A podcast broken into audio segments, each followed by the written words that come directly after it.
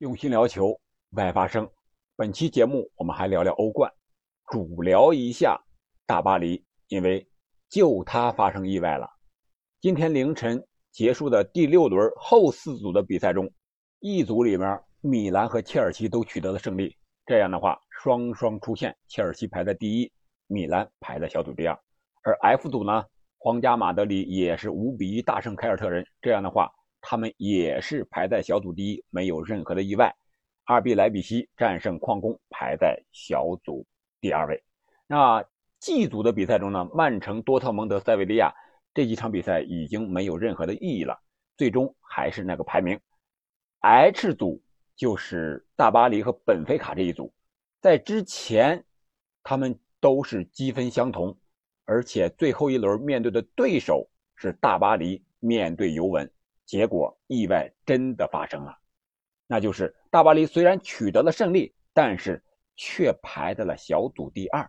那本期我们就聊一聊大巴黎痛失第一冤不冤？我们再算一算小组第二夺得欧冠冠军难不难？这里是喜马拉雅出品的《憨憨聊球》，我是憨憨。我们先来聊第一点，看看他到底冤不冤？他的排名是最终。可以说是挖到了第七步啊！那用句笑话讲，那就是往祖坟上刨，已经是挖到祖宗十八代了。我们看一下这个欧冠，两个队如果是小组赛积分相同，他们的一个排名规则，先是看相互之间的胜负关系，也就是积分。结果他和本菲卡两场比赛都是一比一。然后就是看相互之间的进球数，哎，一比一，主客场都是一比一，这也是一样的。小组赛总的净胜球数，这个也一样。本菲卡是这个九个，然后这个大巴黎呢也是九个，而且再看进球数和失球数也是一模一样，都是进十六个，失七个。你说这个也是没谁了。然后再看小组赛。客场的进球数，这一下比出来了。大巴黎客场只进了六个，而本菲卡呢，客场进了九个。特别是最后一场，他们进了六个，面对这个海法马卡比。我想这个是最后一场，人家本菲卡把这个账算清楚了。我在前期节目中也讲过，大巴黎和本菲卡最终就有可能算这个净胜球。但是可能谁也没有想到，算的是客场的净胜球。让我们看一看大巴黎之前的那么多比赛，五场比赛能不能多进一个球呀？他总进球数十六个，算来算去这也不算少了。本届欧冠小组赛排在他前面的那不勒斯二十个，拜仁是十八个，然后利物浦十七个，剩下就是他和本菲卡十六个。这排在并列第四，可以了吧？可以是确实可以，比曼城的十四个还要多两个。但是你要看看，人家的失球数可是比你少的不是一点半点啊！曼城只丢了两个球，拜仁也只丢了两个球，那不勒斯和利物浦丢球稍微多一点，六个，但是也比你少呀。所以说，与其说大巴黎进球少，不如说他是丢球太多了，防守有点差。他一共六场比赛丢了七个球，这七个球算下来，平均一场要丢一个还要多。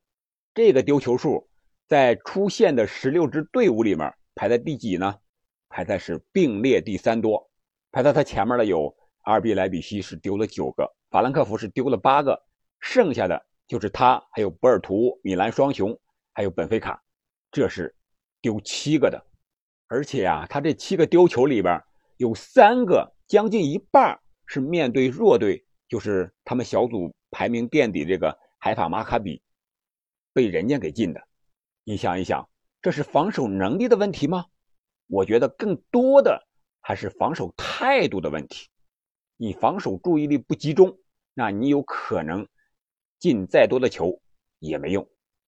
这种杯赛，人家都说。夺冠靠防守，赢球靠进攻。如果按照这个定律的话，那冠军今年很有可能是在拜仁和曼城之间产生了。毕竟人家失球数是最少的，而且进球数也很多。那都聊到这儿了，咱们说一说他到底冤不冤呢？历史上看这个积分排在第二位，还真不冤。你看啊，本赛季就有利物浦积十五分排在第二，比他分高吧？还有其他的呀，五胜一负的球队很多呀，也是排在小组第二的。但是像他这种不败战绩，积十四分，四胜两平排在第二的还真不多。他是第一个，我专门查了查啊。可能查的不是很全，但是我查到的资料里边，大巴黎不败战绩排在小组第二，四胜两平，积十四分，这是独一份历史首次创纪录了。从这一点来看呢，我觉得他是有点冤，但是这个冤是怎么造成的呢？还只能怪他自己，抽到这么好一个签又赶上尤文的状态那么差，哎，你还没有把握住机会。而且是在第五轮的时候，你还是那么多领先的优势，你都没有把握住，这只能怪你自己了。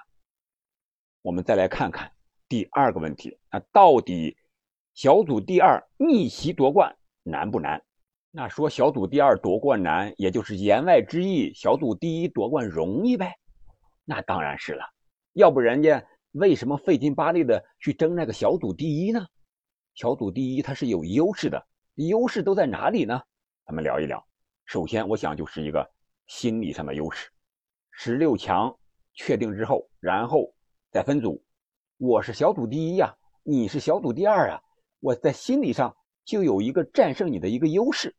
这个优势是靠着小组赛的这个一路积分拼杀过来积累起来的。那你是小组第二，特别是大巴黎这种情况。前五轮、第五轮的时候还是小组第一呢，结果最后一轮让人家给你挤到小组第二了。这个从心理上多多少少还是有一点挫败感的。那第二个呢，我想就是一个赛程安排上的优势。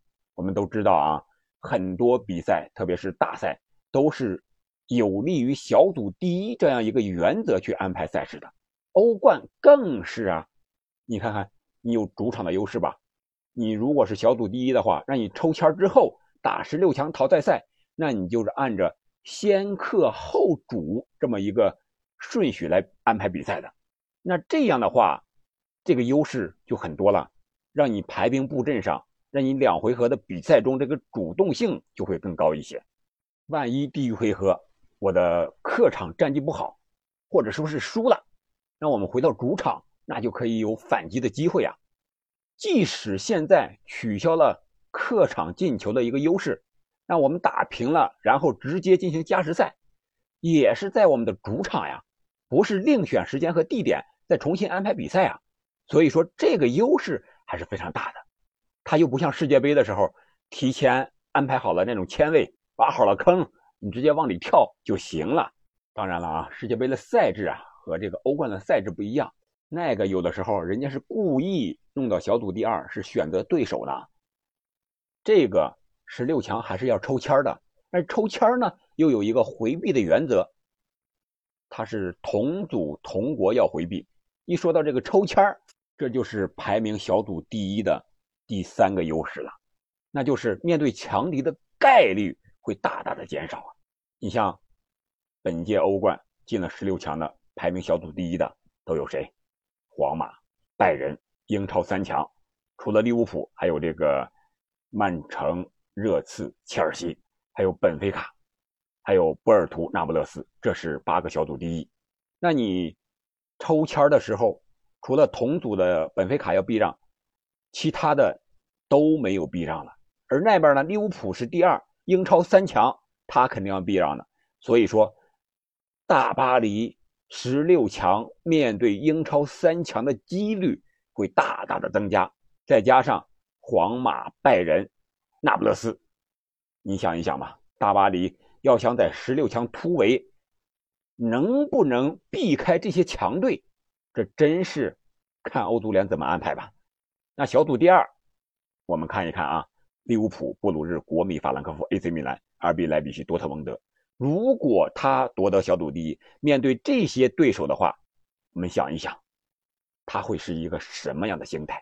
他的心理优势会有多大？这个不用我们说，大家一看就明白了。那我们再看一下这个历史上有没有小组第二逆袭夺冠的呢？